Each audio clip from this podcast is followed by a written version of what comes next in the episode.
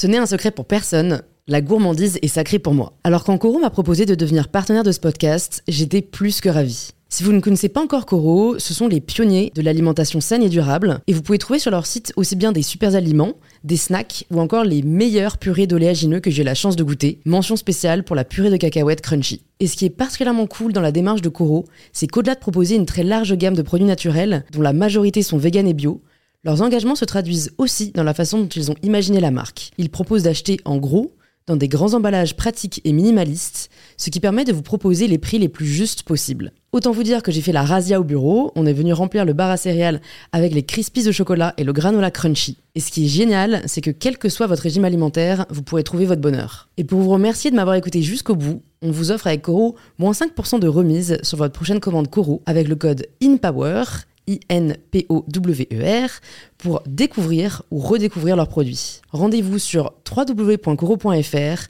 et surtout, régalez-vous.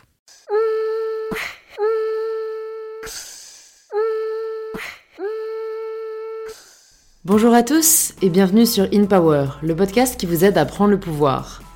Aujourd'hui, je reçois Roxane Nonk, fondatrice de Dear Lobbies, le média qui souhaite nous faire prendre conscience du monde qui nous entoure. Roxane, je l'ai connue d'abord grâce au groupe Facebook d'entraide sur l'arrêt de la pilule qu'elle a créé.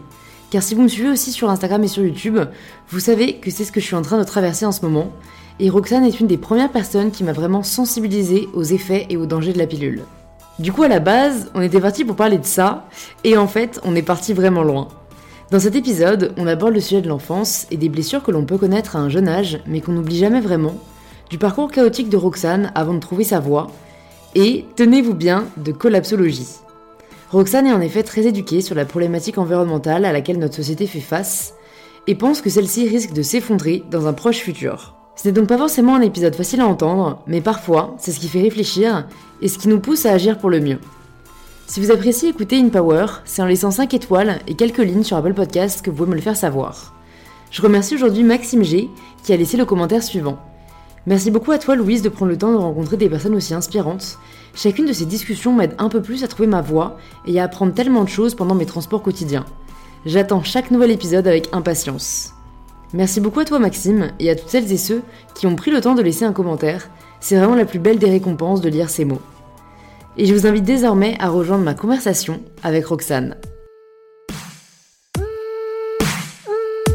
Bah salut Roxane Salut Louise Bienvenue sur InPower, je suis ravie de te recevoir sur mon podcast, ça fait longtemps que j'ai envie d'avoir cette conversation. Euh, Est-ce que pour les personnes qui nous écoutent, tu peux te présenter de la façon dont tu le souhaites? Alors, je m'appelle Roxane, j'ai 33 ans, euh, je suis militante écolo de base, mais je suis en train d'opérer une convergence euh, avec le féminisme, l'antiracisme, etc. Euh, et le social, mais ça va avec tout le reste. Et j'ai créé il y a un an et demi un, média qui s'appelle Dear Lobbies. Et Dear Lobbies, euh, je, je l'appelle média libre. Et pour moi, c'est un média en fait qui cultive la vigilance. Donc c'est-à-dire que euh, c'est un média qui est pas facile à suivre parce qu'il y a des choses pas drôles dessus. Il y a beaucoup de sources brutes. Mais en fait, je, je suis pour euh, que les gens aient des opinions propres. Je suis contre les opinions d'affiliation.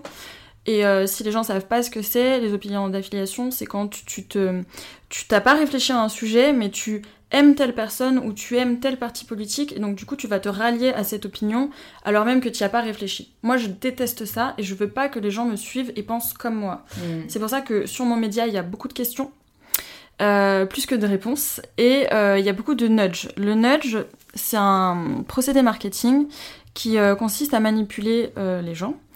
Donc euh, la manipulation c'est mal, on est d'accord, mais quand c'est utilisé de cette manière, je vais l'expliquer, euh, c'est intéressant. En fait le nudge c'est influencer les gens pour qu'ils aillent d'un point A à un point B. Un exemple tout bête, je sais pas si t'as déjà entendu parler du- de la mouche euh, dessinée dans les urinoirs des, des hommes. Ah non, pas du tout. Alors ça, c'est un truc qui s'est passé à Amsterdam la première fois, je crois. Et en fait, le simple fait de dessiner une mouche sur l'urinoir, euh, les, les hommes s'amusent à la viser en, en faisant pipi. Et euh, du coup, euh, ça réduit les frais de nettoyage. Et donc ça, c'est un nudge. Un nudge, c'est euh, faire en sorte que quelqu'un fasse quelque chose sans qu'il s'en rende compte. Il n'a pas décidé, la personne n'a pas décidé, mais on sait que c'est ce qu'on attend d'elle. Et donc elle le fait. Donc ça, c'est l'exemple du nudge. Après, évidemment, ça peut être utilisé de, manière très négatives, c'est-à-dire bah, dans la publicité ou dans la propagande. les gouvernements utilisent le nudge. Et moi, en fait, j'utilise comment? Je l'utilise en écrivant des fictions qui, qui sont très faciles à lire et qui sont courtes. C'est des fictions dans le futur. Et en fait, quand tu lis ma fiction, tu te dis, ok, ce monde il est assez horrible, c'est pas possible.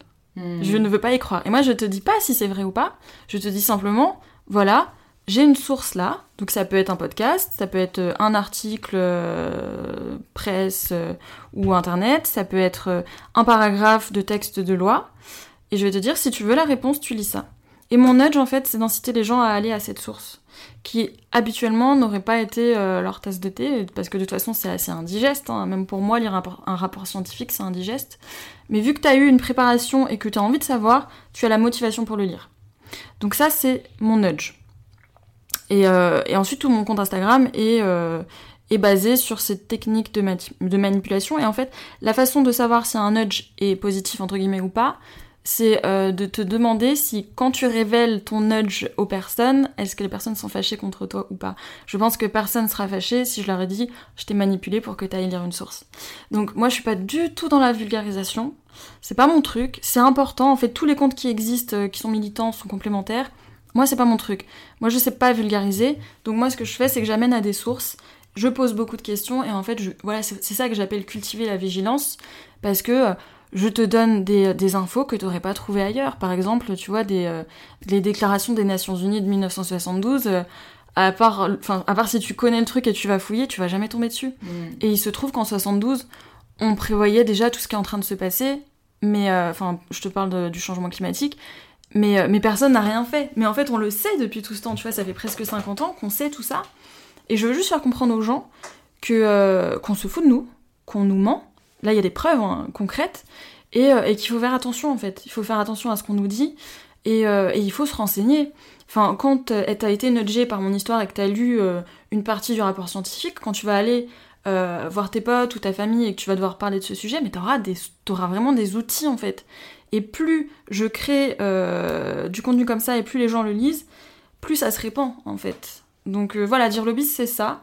Mais à la base, dire bise, c'était euh, c'était mon, laboratoire de recherche euh, lorsque j'écrivais mon mémoire.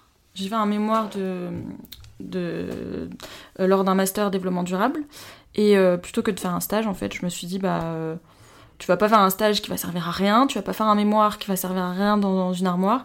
Tu vas monter ton projet et tu écriras ton mémoire plus tard. Donc j'ai toujours pas rendu mon mémoire. Mais parce qu'en fait, je veux pas faire un truc qui serve à rien, tu vois. Je veux pas écrire un truc qui va être dans une armoire. Donc, je j'ai mon laboratoire de recherche qui est euh, Biz, là, mon petit compte Instagram. Et mon mémoire, je l'écrirai un petit peu plus tard, quand j'aurai suffisamment de recul, tu vas voir si ça fonctionne et tout, quoi. Ok. Voilà. trop cool. Là, t'es rentré euh, en plein dedans, euh, dans le vif du sujet. Non, mais j'adore. Moi, ça m'intéresse toujours de savoir, euh, d'en savoir un peu plus sur l'enfance des personnes que je reçois. toi, j'imagine que t'es pas née militante, tu vois. comment t'étais quand t'étais quand t'avais 8 ans? Bah, écoute, moi, j'ai une enfance heureuse et très malheureuse en même temps. C'est-à-dire que toute petite, je, mes parents m'ont expliqué qu'il fallait que je fasse très attention quand j'allais chez mes grands-parents à ne pas boire dans les verres derrière les autres et tout, euh, parce que mon oncle était malade en fait. Mon oncle avait le SIDA et euh, quand t'as le SIDA, enfin quand t'avais le SIDA à l'époque, t'avais toutes les hépatites, enfin t'avais plein de maladies. Donc du coup, très jeune, j'ai perdu un peu de naïveté par rapport à tout ça parce que bah il fallait bien que je fasse attention, donc il fallait bien que mes parents m'expliquent. Et, euh, et, dès que j'étais en âge de comprendre, donc je sais pas, 4, 5, 6 ans je savais que mon oncle était malade, qu'il allait mourir parce qu'il était condamné. Et, euh, j'ai grandi avec ça, tu vois. Mm. Donc déjà, j'étais un peu militante par rapport à tout ça. Et aussi parce qu'il était homosexuel. Et que dans la cour, quand j'étais petite, les enfants se traitaient de PD. J'avais envie de les tuer, en fait. Mm. J'ai envie de les frapper jusqu'à ce qu'ils se taisent, tu vois. Enfin, j'avais des, des, phobies d'impulsion déjà à l'époque. Je le faisais pas par respect pour lui parce que je me disais, je, je pense qu'il aimerait pas que les gens sachent, en fait, ce qu'il a, etc. Donc, tu vois, mon enfance, ça a été ça.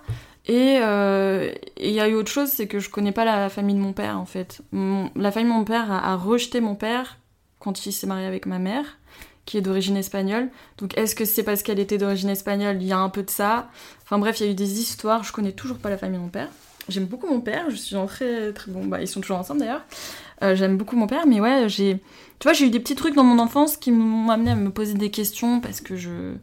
Il y avait ça, il y avait aussi le fait que, tu vois, j'étais en banlieue et, euh, moi, j'étais dans la partie euh, cool de la banlieue, c'est-à-dire j'étais dans les zones pavillonnaires et je voyais mes potes. euh, bah, qui parfois avaient pas eu le temps de faire leurs devoirs parce qu'ils avaient un bureau pour trois ou qui avaient pas mangé parce qu'ils avaient pas, d'argent. Enfin, tu sais, les banlieues, c'est vachement mélangé. Et du coup, à l'école et au lycée, t'es avec plein de gens. Toi, t'es dans la partie assez privilégiée, mais tu vois quand même tout. Tu vois le racisme, tu vois les problèmes sociaux, tu vois tout. Donc, euh, j'ai vu tout ça en grandissant, en fait. Il y a un jour, je suis allée au lycée, il y avait un des, un des copains euh, de, de mes potes qui avait été tué parce qu'il y avait des guerres de gangs, enfin de gangs entre guillemets à l'époque à Cergy, entre les quartiers. Donc oui, j'ai grandi avec, euh, avec tout un tas de trucs. D'un côté, en fait, j'ai pu me construire correctement parce que j'avais une base familiale solide, tu vois, genre mes parents, mes frères, c'était parfait. Euh, mais il y avait des petits trucs en fait qui m'ont fait grandir. Mm. Mais si j'ai réussi à transformer tout ça en force, entre guillemets, c'est parce que j'avais une base solide. Donc voilà, mon enfance a été. euh, Je me posais déjà beaucoup de questions. Ouais. Il faut savoir aussi que quand j'étais toute petite, ma prof a voulu me faire sauter deux classes. Ok. Parce que euh, j'étais hyper concentrée, attentive, que je faisais tout très vite. Et je me rappelle encore de, de cette période, tu vois, où les exercices, pour moi, ça m'amusait, en fait, tu vois, j'aimais bien. Mais j'ai sauté qu'une classe, finalement, parce que c'était pas possible d'en faire sauter deux, j'aurais été trop jeune, dans tous les cas. Donc, euh, voilà mon enfance. Euh, donc, quand même un petit peu euh, torturée. Mm. Je me posais beaucoup de questions. Je comprenais pas. Ouais, il y a plein de trucs que je comprenais pas. Et quand est-ce que tu as commencé à trouver des réponses? Moi, je les ai pas toutes trouvées. Euh, Qu'est-ce que j'ai trouvé? Bah non, j'ai pas trouvé de réponse. Je comprends toujours pas pourquoi la famille de mon père a rejeté mon père comme ça. Je le saurais jamais parce que j'ai pas envie d'être en contact avec eux, tu vois. Mm, mm. Euh, les problèmes sociaux, bah j'ai. euh, Ils sont toujours pas résolus, hein.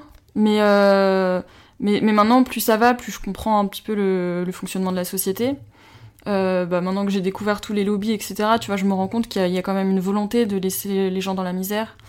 Euh, Il y a une volonté de faire perdurer le racisme. C'est un truc qu'on voit beaucoup en ce moment. Euh, je pense qu'il y a une volonté de, faire en sorte que les gens.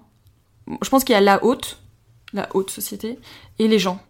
Euh, que ce soit les, euh, classes moyennes euh, ou les. Enfin, il y a les gens très riches et puis il y a, les gens.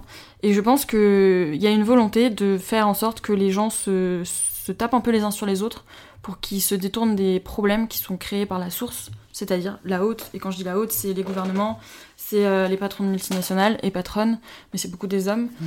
Euh, voilà, je pense que j'ai pas les réponses, mais en tout cas, je- j'essaie de me de combattre en fait tous ces fléaux Ouais. à ma petite mesure. Mm. Voilà. Et euh, du coup, quand tu arrives au lycée, que tu passes le bac, tout ça, Mm. quand on arrive à la période où on nous dit un peu, tu dois choisir ce que tu dois faire de ta vie. Toi, tu te dis quoi? Ah. Alors moi, il y a un truc qui est, euh, qui est flagrant chez moi, c'est que j'ai mon intuition qui est ultra présente depuis que je suis Ah, petite. C'est cool ça. mais genre, mais c'est flagrant, tu vois, moi, I don't know what it is. Genre. ah ouais. Ah, mais moi, c'est.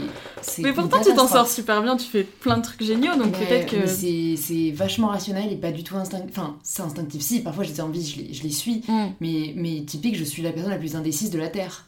Ah ouais Tu vois, moi, listen to your guts, je sais pas ce que ça veut dire. C'est, c'est, je demande à ma soeur jumelle de choisir, tu vois. C'est vrai Ouais, ouais. Et ça m'intéresse vachement ce sujet parce que j'y crois, l'intuition. Hmm. Mais je pense que, que je l'ai que je l'ai oublié ou que je vais jamais laissé la chance de se développer, tu vois. Ah, c'est possible, hein. Peut-être que lui- ouais, tu l'as... Tu l'as, euh, tu l'as mise sous un tapis et... Mais ça reviendra peut-être, hein. Ouais, ouais, bah de toute façon, je pense que c'est très lié au fait. euh, Je sais pas si tu. Je suis obligée d'en parler parce que moi je le lis en ce moment, le, le livre de Lise Bourbeau, Les 5 blessures euh, Non, qui t'empêchent d'être euh, soi-même. Tu vois un peu. Ouais, euh, je vois, ouais. Je vois, ouais. Bon, bref, je trouve ce livre hyper intéressant. Je vous conseille à tous de le lire. Moi, ça m'a. Enfin, ça m'a ouvert les yeux. J'avais déjà conscience de. de... Enfin, j'appelle pas ça des défauts, mais de. Bon, voilà, de caractère. euh, Enfin, de mon caractère qui, qui est particulier. Et en fait, elle explique nos comportements comme des masques qui sont dus à des blessures qu'on a Mm. vécues durant la petite enfance. Mm. Euh, et, et qui font, bah, alors, notamment dans mon cas, que j'ai vachement coupé mes émotions. Et donc, en fait, je pense que c'est hyper lié à, à- à l'intuition, à tout ça, enfin, Mm. au fait de ressentir son corps. Et c'est pour ça que aussi, euh, tu vois, on en parlait tout à l'heure, parce qu'on a fait une vidéo avec Roxane, donc je mettrai aussi le lien de notre vidéo dans la barre de description si jamais vous voulez la voir sur YouTube. Mais on va être amené à some point à parler de la pilule. Mm. Euh, et donc voilà, moi, dans cette démarche d'arrêt de la pilule et, et- et d'essayer de rééquilibrer mes hormones, je m'intéresse vachement. euh, tu vois, la médecine holistique et au fait que le corps et, et Mm. le- l'esprit sont très liés. Alors que dans l'absolu, moi pour l'instant, ils sont pas liés du tout, toi. Tu vois. Et c'est un peu euh, paniquant. Bah, je pense pas. Tu sais, moi j'ai un problème avec le développement durable. Euh, le développement personnel. oh le lapsus J'ai un problème avec le développement durable parce que je trouve que le mot développement ne va Ouais, pas du tout. C'est pour ça que je le mets toujours entre guillemets d'ailleurs. Non, j'ai un problème avec le développement personnel. Je trouve ça bien à petite dose. Mais parfois, enfin, j'ai l'impression que ça t'amène à chercher des problèmes que t'as pas en fait. Tu Mm. vois. Et, euh, et là, je suis. euh, ouais. Autant j'ai adoré. Enfin, moi, il y a un livre. Le livre, euh, le livre au-dessus de tous les autres, pour moi, c'est Les Accords Toltec. Putain, tu sais que je n'ai pas réussi à le lire. Et ouais, mais c'est dur à lire. Ah ouais, j'ai envie de le relire. Hein, parce C'est que dur. on me l'a offert, j'ai commencé et je la mets. What?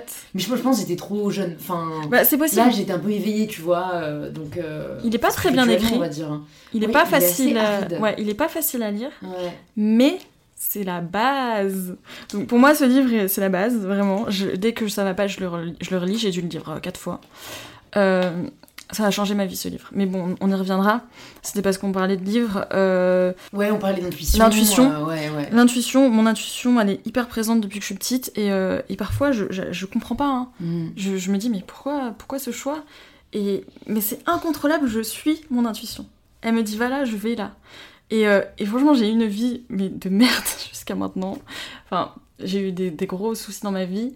Et, euh, et maintenant, là, tout de suite, aujourd'hui, je me dis, je suis tellement bien, en fait.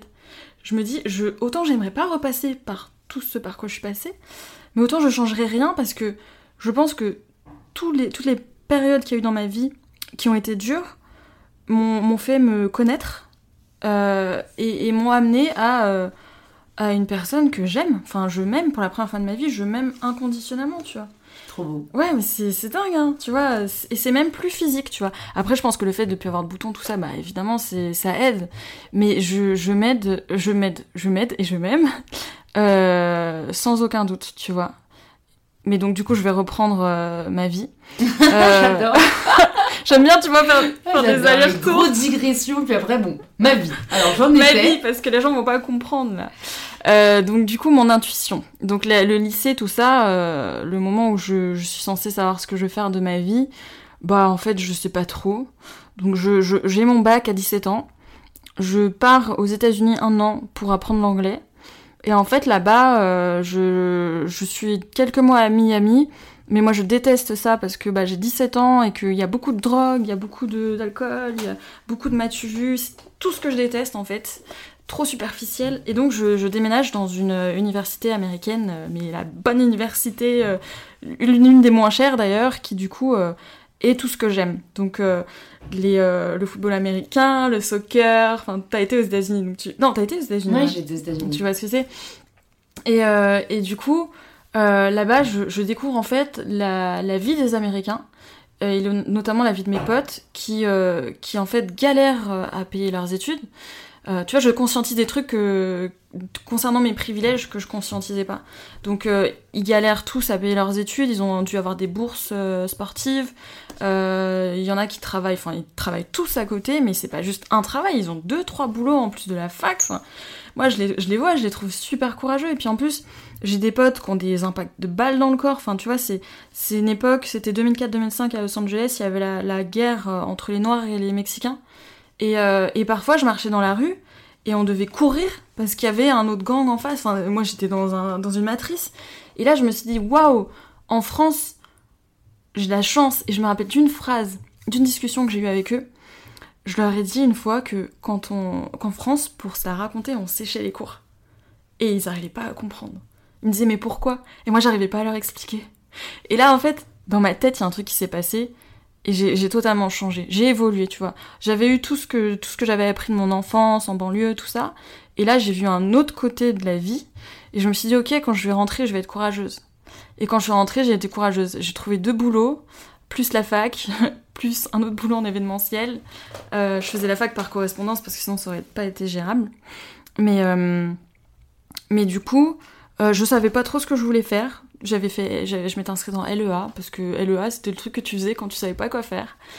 Sauf que il m'est arrivé un truc, euh, j'ai eu un accident de parcours, c'est-à-dire que le mec avec qui j'étais est parti en prison. Il a pris 3 ans de prison et je l'ai attendu pendant tout ce temps. Ça a fait 22 mois avec les remises de peine, mais c'est 22 mois pendant lesquels j'ai arrêté les études. euh, j'ai arrêté mon boulot et, et je faisais de l'événementiel entre les parloirs. Tu vois, je faisais des missions ponctuelles entre les parloirs parce que mon intuition me disait de pas l'abandonner en fait. Ce mec? Ouais. Ok. Alors que j'étais ultra amoureuse de lui, mais alors que petit, plus les parloirs passaient, plus il changeait. Mais c'était inconcevable pour moi de pas l'attendre en fait, tu vois. Putain, c'est C'est- ouais, c'est beau, hein. Mais... Pourtant, c'est je- ça, typique, no regrets. euh, Parce que. Non. Parce que t'as mis ta vie en Non, quoi. mais parce que mais j'ai vécu. Alors moi je me suis dit vas-y Roxane t'es là, absorbe tout. Donc j'ai passé plus, je sais pas j'ai dû passer 300 300 heures en prison. Putain. Bah parce que pour chaque parloir euh, t'as 3-4 heures en fait. Ouais. Tu vois t'as l'appel, t'as machin, t'attends dans des couloirs, tout ça. J'ai oui j'ai passé des centaines d'heures en prison et moi j'observais tout. Tu vois j'observais tout ce qui était social, les interactions entre les gardiens, les détenus, les machins. J'observais tout. Et j'avais des copines de parloir. Enfin c'est une partie de ma vie Mm, que je regrette pas. mm. Parce que ça m'a. Tu vois, moi j'aime ouvrir ma grille de lecture, ça, ça m'a élargi ma grille de lecture puissance 1000. Bon, après, il est sorti, il m'a trompé direct. Moi, je me suis barrée. Ah. Je me suis barrée. Ouais, mais de toute façon, enfin, ça allait plus. Il était, il était violent. Enfin, il était. C'était plus du tout le même Ouais. mec. Et le, le fait qu'il me trompe, c'était une porte de sortie pour m'enfuir, en fait. Ouais. Et donc, du coup, je savais toujours pas quoi faire de ma vie. Euh, J'avais, du coup, 21 ans. Et, euh, et je me suis dit, bah écoute, euh, fais un petit point. T'aimes bien voyager, t'aimes bien parler des langues étrangères, t'adores les avions, parce que les avions c'était ma passion, bah tu vas être hôtesse de l'air. Donc j'ai fait ça 4 ans. J'ai fait ça 4 ans, et au bout de la quatrième année, je me suis dit, euh, Roxane, euh, c'est pas ce que tu voulais faire à la base. À la base, tu voulais quand même faire des études. Puis je commençais à me renseigner sur la communication, j'aimais bien. Donc je me suis dit, vas-y, euh, tu sais quoi, euh, je laisse tout tomber. je, laisse mon CDI, je reprends les études. Donc 25 ans, j'ai repris des études à zéro, j'ai fait une licence, tout en travaillant. Et, euh, et 28 ans, euh, donc euh, j'ai eu un autre bug, euh, parce que là c'était concernant l'écologie. Je me suis dit, vas-y, tu reprends encore tes études et j'ai fait un master là. Donc en gros, j'ai euh, arrêté mes études à 17 ans, je les ai reprises à 25 ans. Et euh, je les ai reprises une dernière fois à 28-29 ans pour finir à 31 ans, quoi. C'est cool. Bah, tu sais, t'es la première que je reçois euh, qui, qui, qui euh, a fait autant d'études différentes au final Mm. et, et à des âges différents. Mm. Et je trouve ça cool parce que on entend, tu vois, de plus en plus, de toute façon, on peut apprendre toute la vie, etc. Ouais. Mais dans les faits, personne ne le fait vraiment. C'est quand même une espèce de conformisme social Mm. de, bah non, mais en même temps, tu vas pas apprendre tes études à 30 ans. Bah, pourquoi, Bah, si, en fait. jamais si jamais il y a un truc qui te passionne, euh, go for it, quoi. Donc c'est trop cool quoi, que tu Bah, sois écouté. Bah moi, il y a un, un de mes trucs que j'ai dans ma tête, c'est euh, il est jamais trop tard en fait. Il est trop tard quand t'es mort. Enfin, il est, il est jamais trop tard. Tu vois, par exemple, ma mère, elle me dit, j'aimerais bien prendre des cours de danse. J'aurais aimé. Mais maman, fais, Mm. prends des cours de danse, on s'en fout. Quoi, t'as peur de quoi? Enfin, puis même, je parle à tous les gens qui écoutent là. Vous voulez faire quelque chose, mais faites-le.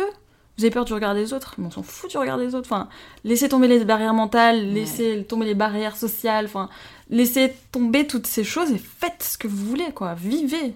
Enfin, l'important c'est de faire ce qu'on aime au final. Donc, euh, Ah, c'est de vivre. Franchement, pour être dans des rapports scientifiques toute la journée, euh, je vous dis, ce monde actuel, calme, euh, tel qu'on le connaît, ça va pas durer. Et ça durera pas, même si du jour au lendemain, on se dit, ok, on fait tout bien au niveau écologie, tout ça. Non. On est dans un emballement climatique. La température va monter, les sociétés vont se déstabiliser. Là, le calme qu'on connaît maintenant ne durera pas. Donc, vivez intensément. Vivez intensément chaque moment de votre vie et profitez du confort qu'on a et de vos privilèges, parce qu'il faut, faut vraiment se rendre compte qu'on a énormément de privilèges euh, en étant ici, euh, pour vivre. Et quand je dis privilèges, tu vois, c'est des trucs qu'on conscientise même pas. Tu vois, il y a des gens, ils y pensent pas. La dernière fois, j'étais en train de parler avec un pote, je disais, fais-moi la liste de tes privilèges. Il savait pas. Ah ouais. Mais gars, juste, t'as un toit. T'as de l'eau courante. T'es pas, t'es pas obligé d'aller au puits. T'as de l'eau qui sort de ton robinet. Cette eau, elle est chauffée. Tu peux prendre des douches chaudes. Si t'as faim, tu vas dans un magasin, t'as les rayons qui sont pleins. Bon, le confinement, c'était la première fois où on connaissait un peu de rupture de stock. Mais tu manges, t'as un toit, t'as de l'eau, t'as de la nourriture. T'es dans un pays relativement en paix. T'es en tout cas dans une zone en paix. Euh, ça, c'est la base en fait. Et après, t'as plein d'autres privilèges. Le fait d'être blanc, euh, le fait d'être un homme, donc pour mon pote en, en l'occurrence, euh, le fait d'avoir une famille aimante, le fait d'avoir euh, pas de problème financier, tu vois. Moi, je sais que si j'ai pu faire tout ça, c'est aussi parce que je savais que si je me cassais la figure, je pouvais retourner vivre chez mes parents. Mm. Il y a des gens qui n'ont pas cette solution-là. Mm. Donc il faut qu'on conscientise bien nos privilèges et il faut vivre intensément. Donc, euh, cette histoire d'études, tu vois, Moi déjà c'était plus fort, c'était plus fort que moi, c'était mon intuition, je l'aurais fait, euh, je, je me serais toujours débrouillée pour le faire. Et, euh, et du coup je sais plus où je voulais en venir. Bah, c'est pas grave parce que moi ça m'a fait penser au fait qu'on avait discuté euh, du livre que tu avais lu euh, sur la collapsologie, Ouais, qui est donc en fait euh, en gros la théorie de la, de la fin du monde, du fait... euh, c'est pas la fin du monde, c'est la fin d'un du- monde. la fin d'un monde du Mm. fait du changement climatique. Mm. Et alors, je sais plus entre toi et euh, ma, Majoline, qui était présente euh, à l'événement Ouais. qu'on avait fait ensemble, Mm. il y en a une de vous deux que ça avait déprimé. Cette lecture, il y en a une de vous deux que ça avait au contraire euh, revigoré, entre guillemets. Mais je crois que c'était Majoline. Ouais, plutôt. non, moi ça m'a déprimé. Ouais.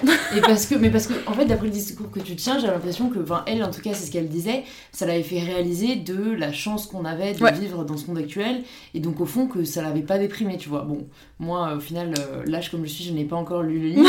Faut faire attention Euh, à ce livre. Ouais, mais, mais, mais bon, j'aimerais bien qu'on en parle quand même un peu, parce que j'ai pas reçu Ouais. de, de collapsologiste, du coup. euh, Collapsologue. Collapsologue? Mm. Ok, ça, c'est les spécialistes de la collapsologie, non? Ouais. Mais genre ceux qui y croient, c'est pas les collapsologistes Oh peut-être. Bon, en tout cas, toi étant euh, informé Mm. et, et, et, bah, étant euh, croyante dans, ce, dans, Mm. ce, dans ce- cette théorie, est-ce que tu peux nous en parler un peu quoi, pour les personnes qui se disent mais qu'est-ce que c'est C'est quoi la collapsologie euh, Pourquoi En fait, la collapsologie, c'est la science de l'effondrement. Et Ouais. l'effondrement, c'est l'effondrement de la société et euh, toute autre euh, sorte d'effondrement.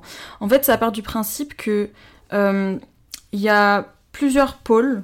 Donc, il, y a- il va y avoir l'écologie, il va y avoir la société, il va y avoir euh, euh, le social, d'autres choses. Tout est lié en fait. Tout est lié et si, si l'un s'effondre, tout le reste s'effondre. Euh, après, on est axé sur l'écologie. En fait, un rapport a été publié dans les années 60, ça s'appelle le, le rapport Meadows.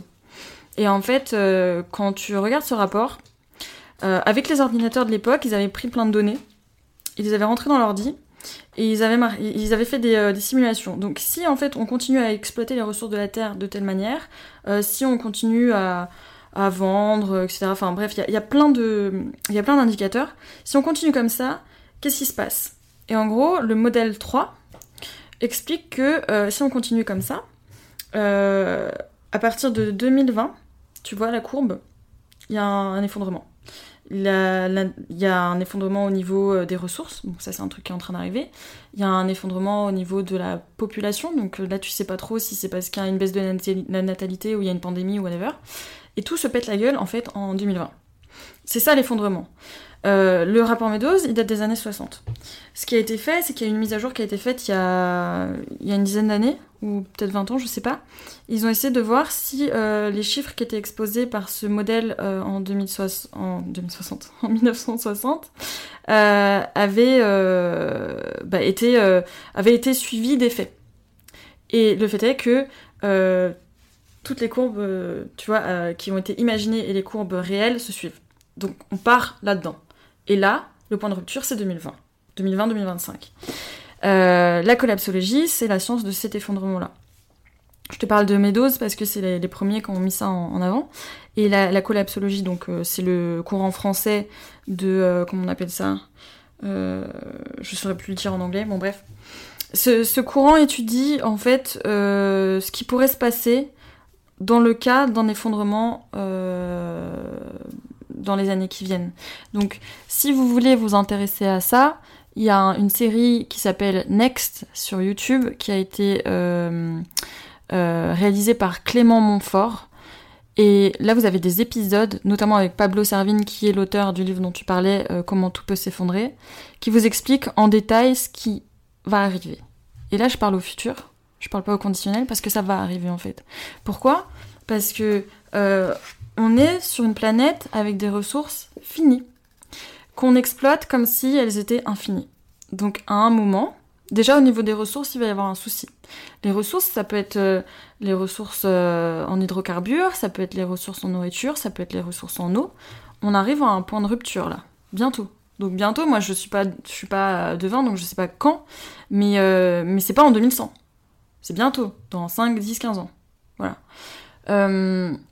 Donc il y a cette problématique des ressources, il y a la problématique du changement climatique. On est dans un changement climatique qui ne pourra pas être stoppé. Parce que euh, là, même si on, arrêtait de produire euh, du CO2 tout de suite, le climat, enfin la température monterait parce que c'est un espèce d'emballement. Ça continuera à monter pendant des centaines d'années. Donc dans tous les cas, le monde qu'on connaît là va changer. Et on le voit. Tu vois, ça fait 5 ans, je crois, qu'on le voit bien avec les canicules. Mm. On s'est quand même tapé une canicule en septembre. Mm. De 6 jours de suite. Enfin, et nous, on le sent bien parce qu'on est à Paris. Euh, Il y en a peut-être qui le sentent moins. Mais ça, c'est des choses qu'on prévoyait pour 2050, tu vois. Mm. Donc moi, moi ma, ma- comme, comme je disais, ma, euh, mon truc préféré, c'est de faire des, des fictions dans le futur. Mais je me suis sentie super mal à plusieurs, enfin, à plusieurs reprises cette année parce que j'avais l'impression d'être dans mes fictions, tu vois. Que j'imaginais pas pour maintenant. Alors que moi-même, tu vois, on me dit que je suis, euh, je suis dans la dystopie tout le temps, que je suis pas optimiste. Je me dis, waouh, si moi-même ça me choque, on est dans la merde. Donc, voilà, la collapsologie, c'est tout ça. Euh, Est-ce que je crois à cette science, entre guillemets, science, ou pas? C'est même pas question que j'y crois ou pas, en fait. C'est que. C'est que ça. Enfin. Ça rentre dans ma grille de lecture. Euh, moi, je me dis pas que tout va s'effondrer d'un coup, tu vois, j'en sais rien. Mais je, je- je dis juste que tout ce que je lis dans, dans ces livres qui traitent de collapsologie sont des choses qui sont crédibles et, Mm. qui, euh, et qui vont arriver à un moment ou à un autre, tu vois. Et comment ils imaginent le monde d'après, euh, ces, ces, ces collapsologues et enfin, Parce que voilà, ils parlent du coup d'un monde qui change, et en Mm. effet, je pense qu'on ne peut pas le nier. Mais mais c'est quoi, du coup, la- Le, le monde d'après, Ouais, ouais, ou la porte de sortie, enfin... bah en fait, il y en a pas. C'est ça le problème. Mais, mais donc c'est l'effondrement, alors le... Bah, est-ce qu'il y aura un effondrement ou pas? J'en sais rien. Peut-être qu'on va qu'on va d'un coup euh, prendre conscience de tout ce qui se passe et du coup euh, euh, mettre en place des mesures qui auront une, effic- une efficacité. Tu vois, dans mes fictions, moi je parle de, de limiter les naissances par exemple. Euh, tu vois, ça va être plein de peut-être mesures liberticides. euh, mais qui feront qu'on arrivera à contenir euh, le problème. Mais ce qui est sûr, c'est qu'on est trop nombreux sur Terre. Ce qui est sûr, c'est qu'il y a plein de régions sur la planète qui vont être désertiques et qui vont devenir inhabitables. Donc il va y avoir des, des mouvements de population monumentaux. Mais c'est des millions, voire des milliards de personnes qui vont devoir bouger parce qu'il y a les eaux qui montent, parce que euh, ils pourront plus cultiver euh, de nourriture, euh, parce que ce sera juste invivable.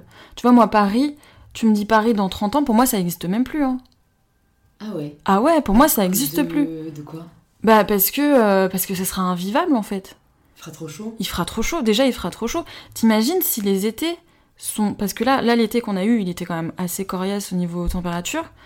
Euh, si chaque année c'est pire, mais imagine juste dans 10 ans en Ouais, fait. ouais. Imagine dans 10 ans. Euh, je pense moi ça va être je pense que ça va être graduel et que au début les gens vont commencer à partir des villes pendant l'été. Et petit à petit, bah, les appartes se vendront plus parce que bah, c'est inhabitable pendant plusieurs mois dans l'année. Euh, et les gens vont petit à petit euh, bah, s'en aller. Il va y avoir un exode urbain, c'est sûr. Et pour moi, c'est c'est dans 10 ans, tu vois. Et les gens qui, qui, tu vois, investissent dans des appartes, mais j'ai envie de leur dire, mais attention, quoi. Enfin, vous vous rendez pas compte, en fait. Ah, tu me dis ça alors que je signe pour mon appart jeudi. Et bon, écoute, tu le revends dans 5 ans avant que ça parte en vrille. non, mais enfin, tu vois, je... À Paris? Ouais, pareil, ouais. Bah, sur... tu prends un crédit sur longtemps? Ouais, mais, Ouais. euh, mais après, en effet, si je le revends, bah, ça rembourse Bah, il euh, faut, le faut le crédit, laisser en hein. tête, quoi. Ouais, Faut le ouais, laisser en tête. ouais. Mais c'est vrai que c'est, c'est... Bah, en fait, c'est horrible parce que... euh, Ouais, en fait, d'un côté, euh, j'ai, j'ai- moi, j'ai pas envie d'une vie euh, où chaque jour, euh, je pense à la fin. Mm. Et d'un autre côté, j'ai pas non plus envie de faire l'autruche. Donc, c'est, c'est vachement compliqué à Et ben, en gérer, fait, quoi. non. Je vais te dire, alors, t'as les phases du déni. Ouais. Donc là, ça, c'est un peu turbulent. Ensuite, tu prends conscience des choses et c'est un peu turbulent aussi. Mais je vais te dire, moi, j'ai jamais été aussi heureuse que maintenant. Jamais dans ma vie j'ai été aussi heureuse parce que j'ai les yeux grands ouverts, tu vois. Ils sont, ils sont ouverts, mes yeux. Je sais exactement ce qui se passe. Et je savoure tout. Tu vois, le moindre petit truc, je suis là avec toi, je suis contente, tu vois. Mm, mm, Je mm. savoure. Je vais prendre le métro, je vais écouter une musique, je vais kiffer écouter ma musique dans le métro. Tu vois, je vais ressentir la brise du vent sur moi, je vais kiffer. Je kiffe tout parce que j'ai conscience en fait de la fragilité de, de notre situation actuelle. Et du coup, je vis pas trop dans le futur dans le sens où j'ai pas trop de projets à long terme pour ces raisons-là. Euh, mais je surkiffe ma vie, mais comme jamais. Moi, j'explique. Pour moi, mon truc, c'est mon truc actuel. C'est que je vis la. En fait, je conjugue la nostalgie au présent. je suis nostalgique de tout ce que je vis constamment parce que je sais que c'est hyper fragile en fait. Et là où tu vois, des fois tu vis des moments et c'est sur le moment tu es pas dedans, tu vois, et c'est après quand tu y repenses, tu dis ah c'était bien quand même, tu vois. Moi je vis tout intensément. Je suis nostalgique de ce que je vis là tout de suite, tu Mm. vois, je, parce que j'ai conscience de la fragilité, tu vois.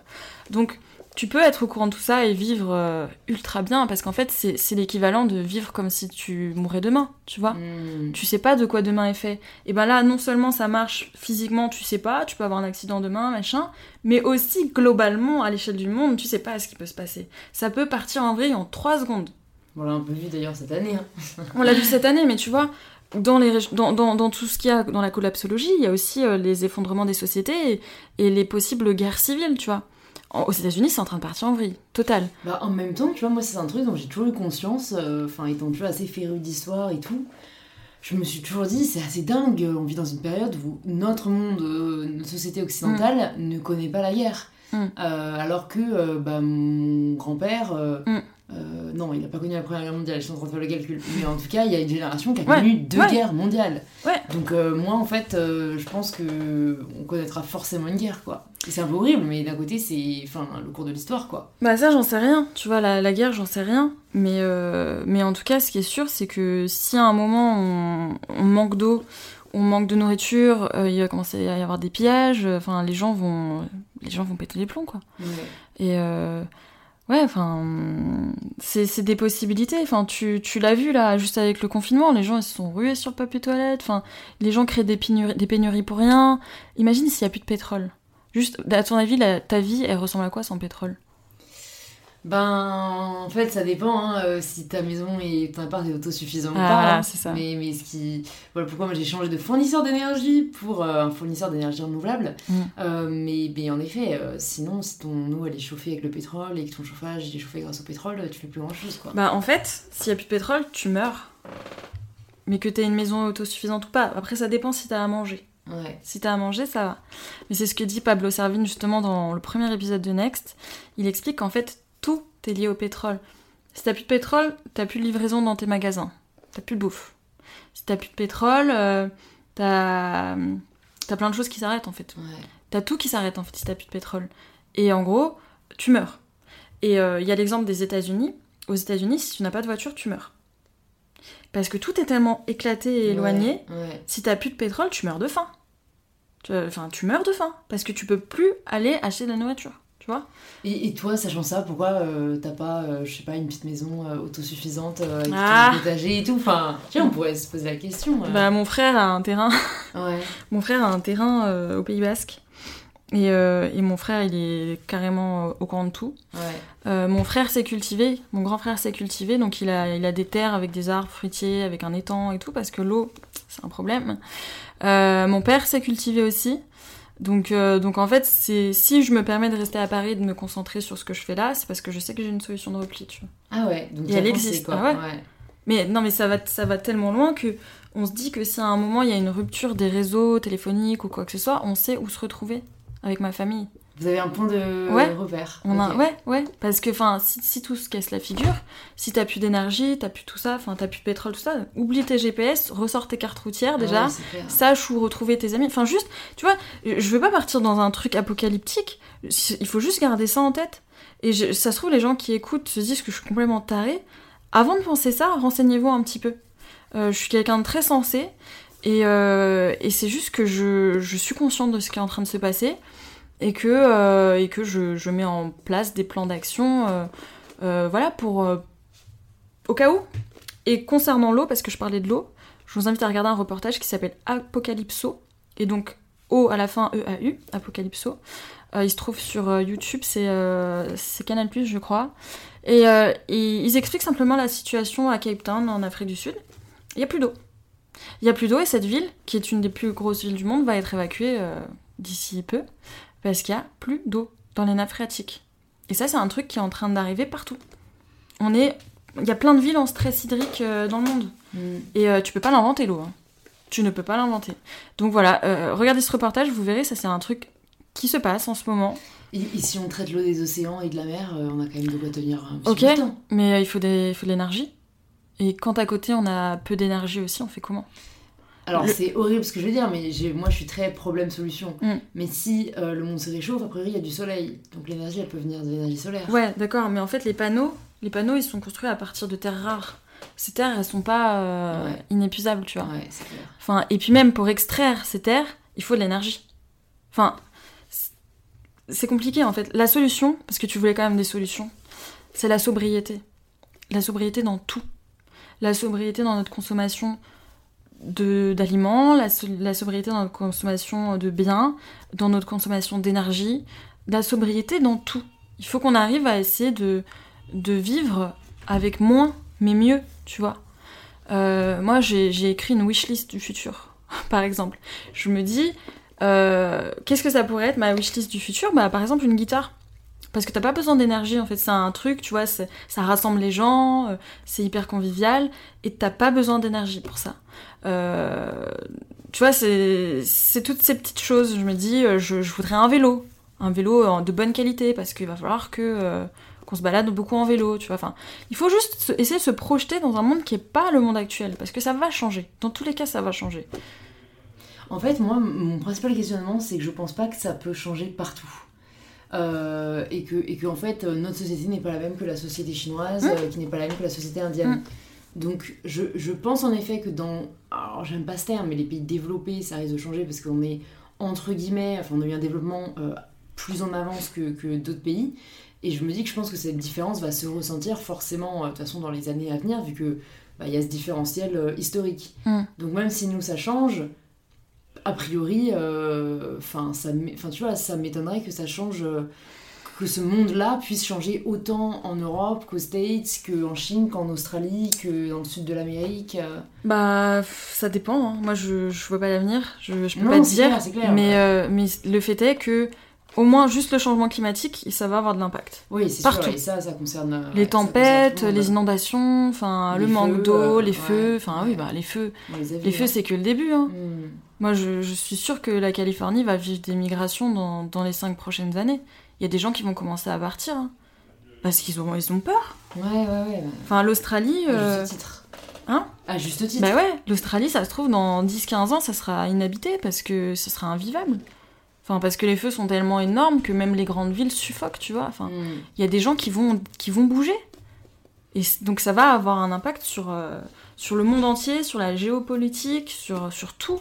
Et puis ça se trouve, en fait, ça va faire qu'il y a un président qui va péter un câble, il va envoyer une bombe nucléaire, et on va tous crever comme ça, tu vois, je sais pas. Déjà qu'avec Trump, on est pas très rassurés. Ah ouais, voilà, tu vois, tu- en fait, tu sais pas. Moi, moi le- l'effondrement, tu vois, je, la collapsologie, je, je, je prends en compte. Mm. Mais en fait, j'en sais rien, tu vois. Je, je sais pas, je sais juste. Les, les choses qu'on sait, c'est que le climat change et que ça va avoir des impacts. Mm. Et ça, on le remarque. Tu vois, il y a 5-10 ans, tu le disais, on te disait, ouais, non, vas-y. Alors là, maintenant, on le ressent. Mm. On le ressent tous. Je pense que le Covid a vraiment tout changé, mine de rien. Et le Covid aussi. Le Covid a, Ouais, a le montré. dur, euh, non, c'est pas vrai, le monde change pas, tu vois. Bah, le Covid a montré que le, le fait que. Enfin, la mondialisation était un problème. Ouais. Un, un- un virus qui apparaît là. Moi, je me rappelle, mon frère habite en Chine. Je me rappelle, le virus était en Chine, j'ai commencé à en parler, à en parler un peu sur Instagram en janvier. On m'a dit, ouais, mais vas-y, Roxane, euh, c'est quoi tes histoires, machin, euh, tu dis n'importe quoi. Ah bah putain, regarde où on en est. Et, et surtout, ça s'est propagé extrêmement vite à Mm. cause de la mondialisation. Mm, ouais. Et, euh, et- enfin bref. C'est, j'ai le seum parce que je vois le temps passer et que, et que j'ai un call et qu'après j'ai cours. Oh, joie. Euh, bon, du coup, on n'a pas pu énormément parler Non. de la pilule qui était un des principaux sujets. mais on ouais. parler, mais c'est pas grave, on a fait une vidéo sur le sujet. Ouais. Donc je vous encourage à aller voir la vidéo. Est-ce que juste là, un peu, euh, si tu peux brièvement parler euh, de, de, bah, de ce qui t'est arrivé euh, et, de, euh, et des conseils que tu aurais à, à partager euh, aux personnes qui nous écoutent parce que donc, bah, alors ça tu l'as pas mentionné, mais Dear Lobbies a aussi commencé en étant un blog Oui, où tu partageais ton- tes expériences en tant que, que consommatrice de pilules Mm. qu'on t'a gentiment prescrit à 14 ans. ouais. Alors, Bise, euh, c'est un média depuis un an et demi. Mais il y a cinq ans et demi, effectivement, j'ai créé un groupe. Euh, en fait, j'avais un autre blog qui s'appelait Roxane Co à l'époque où, euh, quand j'ai commencé à avoir des problèmes de pilules et que j'étais pas écoutée du tout par les médecins, j'ai commencé à écrire ce que je vivais. Et là, j'ai vu que euh, de semaine en semaine, je commençais à être très très lue, jusqu'à être lue par plusieurs milliers de personnes toutes les semaines, alors que c'était un mini blog, c'était un petit truc. Là, je me suis dit, oh, ok, je suis pas, je suis pas toute seule dans ce cas-là. Je vais créer un groupe sur Facebook qui va être un, lieu d'échange, en fait, où, on va pouvoir se parler. Et en fait, j'ai eu des centaines de, femmes tout de suite euh, qui ont débarqué sur le groupe. Et euh, je me suis rendu compte que tous les symptômes que j'avais, que je présentais aux médecins, parce qu'au début c'était des symptômes que je vivais sous pilule. Mm. Essoufflement, maux de tête, euh, maux de ventre, enfin j'avais plein de problèmes sous pilule. Ces symptômes étaient totalement euh, comment dire? Les médecins en fait ne voulaient pas les prendre en compte ces symptômes. On me disait que c'était dans ma tête. J'en ai parlé sur le groupe et j'ai eu un soutien parce que je me suis rendu compte que j'étais pas du tout la seule. Donc déjà ça, ça m'a énervé. Et en plus de ça, les symptômes post-pilule parce que j'avais arrêté de, j'avais essayé de l'arrêter trois fois. Euh, pareil, les médecins voulaient pas les prendre en compte. Je me faisais des films, etc. Je me suis rendu compte que cela aussi était vécu par les autres femmes qui étaient sur ce groupe. Donc, euh, Moi, ce que j'ai trouvé dingue, juste, euh, je rebondir là-dessus, euh, c'est que, en fait, quand t'arrêtes la pilule, et que t'arrêtes notamment la pilule Diane, mm. et que tu perds tes cheveux, que t'as de l'acné, que, que t'as tout ça, moi, ce qui vraiment m'énerve, parce que ça te fait te remettre en question, mm. le corps médical va te dire mais en fait, la pilule, c'est pas ça qui te l'a déclenché. Ça, tu l'avais déjà en toi. C'est ça, c'est Et la pilule, en fait, c'est juste que tu l'as arrêté, ben, ça a révélé. Et je suis là, les gars, genre, en fait, grâce à Dire Lobbies, notamment grâce à ton groupe aussi, euh, on s'est rendu compte que, enfin, c'est pas possible, une fois, je veux bien, mm. que euh, 5000, femmes mm. arrêtent la pilule euh, et, toutes des crises mm, euh, après l'avoir arrêtée, c'est pas que toutes, en, en fait, elles étaient prédisposées à avoir de l'acné. Enfin, tu vois, toi, tu le disais, t'avais même pas d'acné avant de prendre la pilule, quoi. Tu l'as expliqué, ça, d'ailleurs? Pourquoi la crise est aussi violente euh, quand on arrête Diane et, et, pourquoi enfin... Mais je pense qu'au-delà de, des hormones, ça te détruit le corps, la pilule. Tu vois, déjà, euh, ça, les, les hormones se stockent dans ton foie. Le foie, c'est quand même l'organe qui élimine les impuretés, etc. Quand mm. Quand t'as pris la pilule, pour ma part 14 ans, ton organisme, il est pourri. Donc la peau, c'est un émonctoire, c'est un organe qui permet euh, aux, toxines de sortir. Donc quand t'as plein d'acné, c'est que ton corps essaye de faire sortir des choses. Donc au-delà des hormones, c'est que ton corps se, tu vois, se, purifie entre guillemets, hmm. tu vois. Donc moi je sais pas encore l'expliquer, mais je sais simplement que j'ai pris mes boutons et mon acné comme un voyant, tu vois. Je me disais que tant que j'en avais, mes problèmes internes n'étaient pas euh, réglés. Pour mm. moi, c'est un symptôme. Mm. L'acné, c'est un symptôme. Donc les cheveux, etc. Oui, c'est de toute façon, c'est certainement hormonal parce que, enfin, tu te retrouves à. Bah, clair. Ton corps, il est perdu, forcément. Mais il y a plein de choses. Après, moi, je suis pas médecin, donc je peux pas me permettre de dire c'est ça ou ça. Tout ce que je peux me permettre de dire, c'est que mon expérience de la chose euh, me fait dire que toutes les pilules sont dégueulasses, toutes sans exception. Et il y a peut-être des gens qui écoutent et qui se disent Moi, je la tolère. Déjà, le mot tolérer, ça va pas. Hmm. Le mot tolérer, ça va pas. Autre chose, posez-vous cette question euh, est-ce qu'il y a un autre euh, médicament qu'on prend alors qu'on n'est pas malade? Eh ben non. La pilule, c'est un médicament qu'on prend alors qu'on va bien. Pour 5 jours de fertilité par mois. Enfin, c'est quand même dingue. Moi, ça m'est déjà arrivé d'aller chez le médecin et qu'ils me disent Est-ce que vous êtes sous traitement? Moi, je dis non. Et après, il me dit, bah, vous prenez la pilule. Ah, bah oui, vous êtes sous traitement. Et j'étais là, ah putain, bah oui, c'est un traitement. Mm. C'est un traitement alors que je vais bien. C'est quoi cette blague? Enfin bon. Euh, pour moi, c'est mauvais pour tout le monde parce que euh, parce que c'est y a pas assez de recul et et et puis ça déglingue le corps en fait. Mm.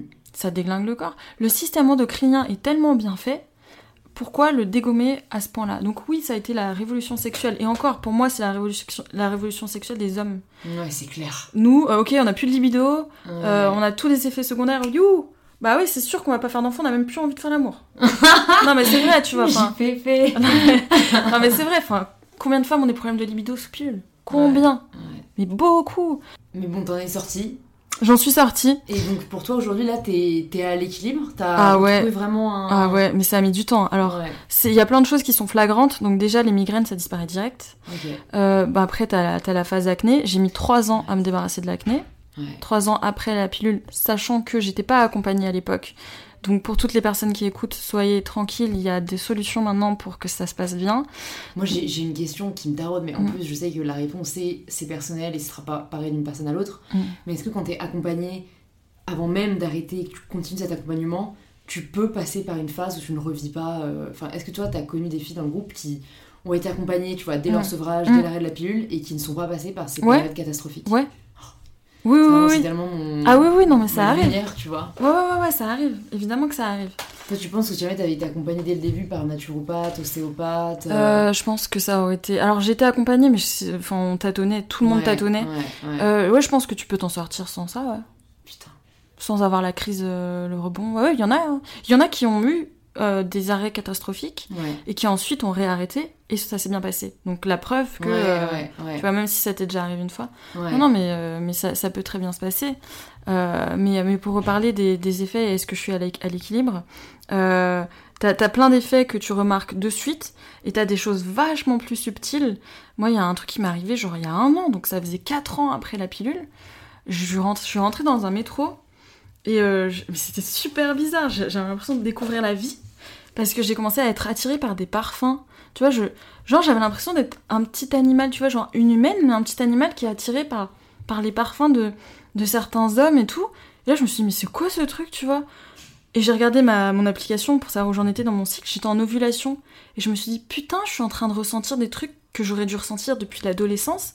C'est l'attirance pour certaines personnes, tu vois. Et ça, j'ai vu un reportage sur Arte. Je crois que c'est. Le titre, ça doit être L'amour. Enfin, c'est un reportage sur l'amour. Et dans ce reportage, il y a un moment où ils expliquent que la pilule euh, annihile totalement euh, ta reconnaissance des, euh, de tes pères génétiques. Tu vois? Là où génétiquement tu es attiré par, euh, par certaines personnes, quand tu es sous pilule, ça c'est, c'est totalement. euh, Ah ouais. C'est à l'arrêt, c'est totalement supprimé. Moi je trouve ça super grave ça. Ouais, super. Et ça on n'en parle pas, tu vois. On parle de plein de trucs concernant la pilule. Mais ça, et ça je l'ai ressenti. Je me suis dit putain, donc en fait j'ai retrouvé ma libido 4 ans après la pilule. Ah ouais. Donc ça allait beaucoup mieux après. Mais la libido, tu vois, t'as la libido qui est déclenchée parce que t'es avec quelqu'un, parce que voilà, voilà, ça, Ouais, déclenche, contexte. voilà, il y a un contexte qui déclenche ta libido. Et la libido juste logique pendant ton ovulation, j'avais jamais ressenti ça. Tu vois, j'aurais une envie comme ça. Ouais, ouais, ouais. Et- ouais, naturel, quoi. Naturel. Euh, Et, tu vois, c'était même pas une envie, tu vois, j'étais pas, je te dis pas, j'avais envie d'un des mecs, mais juste, je me ressentais attirée par certains. C'était bizarre, tu vois.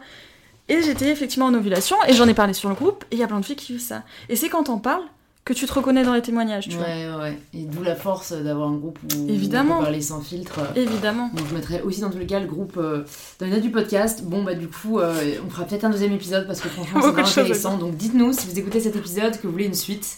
Euh, dites-nous sur Instagram, on, on vous entendra et on fera ça. Je vais te poser la question signature du podcast. Ça signifie quoi pour toi prendre le pouvoir de sa vie? Prendre le pouvoir de sa vie, c'est clairement déjà faire connaissance, prendre le temps de faire connaissance avec soi-même. Ce qui n'est jamais euh, terminé, hein. on fait toujours connaissance petit à petit euh, tout au long de la vie, mais au moins déjà avoir la base, se connaître, prendre le temps de se connaître, s'aligner avec ses valeurs, refuser tout ce qui nous convient pas. Et ensuite s'aimer de manière inconditionnelle. Et moi j'ai mis 33 ans pour trouver ça. Mais je m'aime, tu vois, je, je m'aime, vraiment. Je peux le dire. Avant, je, je t'aurais dit, je, je sais pas, euh, j'ai pas confiance en moi. Je m'aime tellement. Je vais vous sortir la phrase d'une philosophe très connue, Samantha Jones, dans Sex and the City. C'est, euh, elle dit à un moment à son mec, je t'aime, mais je m'aime plus. Et ça, c'est la base de la vie, en fait. Il faut toujours vous aimer, vous. Parce que de toute façon, vous êtes le centre de votre vie. Et en gros, si vous allez bien, tout autour ira bien. Voilà, c'était ça. J'adore. Ah, mais c'est d'une grande philosophe, Roxane Nonc, du 21e siècle. Trop cool, Roxane. Bon, bah, du coup, pour les personnes qui maintenant veulent en savoir plus sur toi, sur les fictions que t'écris, où est-ce qu'on les redirige? Sur le compte Instagram, dire le bise. Super. Bon, je mettrai tout ça dans les notes du podcast et je te dis à très vite. À très vite, Louise. J'espère que cette conversation avec Roxane a pu nourrir votre réflexion et pourra peut-être initier des changements positifs dans votre vie quotidienne. Quel que soit votre ressenti, et pour nourrir le débat, on serait ravis de l'entendre en post ou en story sur Instagram en nous taguant @dirlobiz et mybetterself pour qu'on puisse le voir. Vous pouvez aussi recommander cet épisode à deux amis autour de vous pour les informer ou leur inspirer une nouvelle réflexion.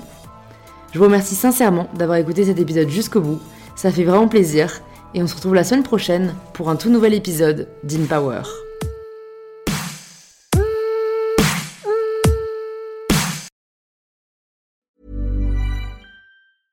Mom deserves the best, and there's no better place to shop for Mother's Day than Whole Foods Market. They're your destination for unbeatable savings, from premium gifts to show-stopping flowers and irresistible desserts. Start by saving 33% with Prime on all body care and candles. Then get a 15-stem bunch of tulips for just $9.99 each with Prime. Round out Mom's menu with festive rosé, irresistible berry chantilly cake, and more special treats. Come celebrate Mother's Day at Whole Foods Market.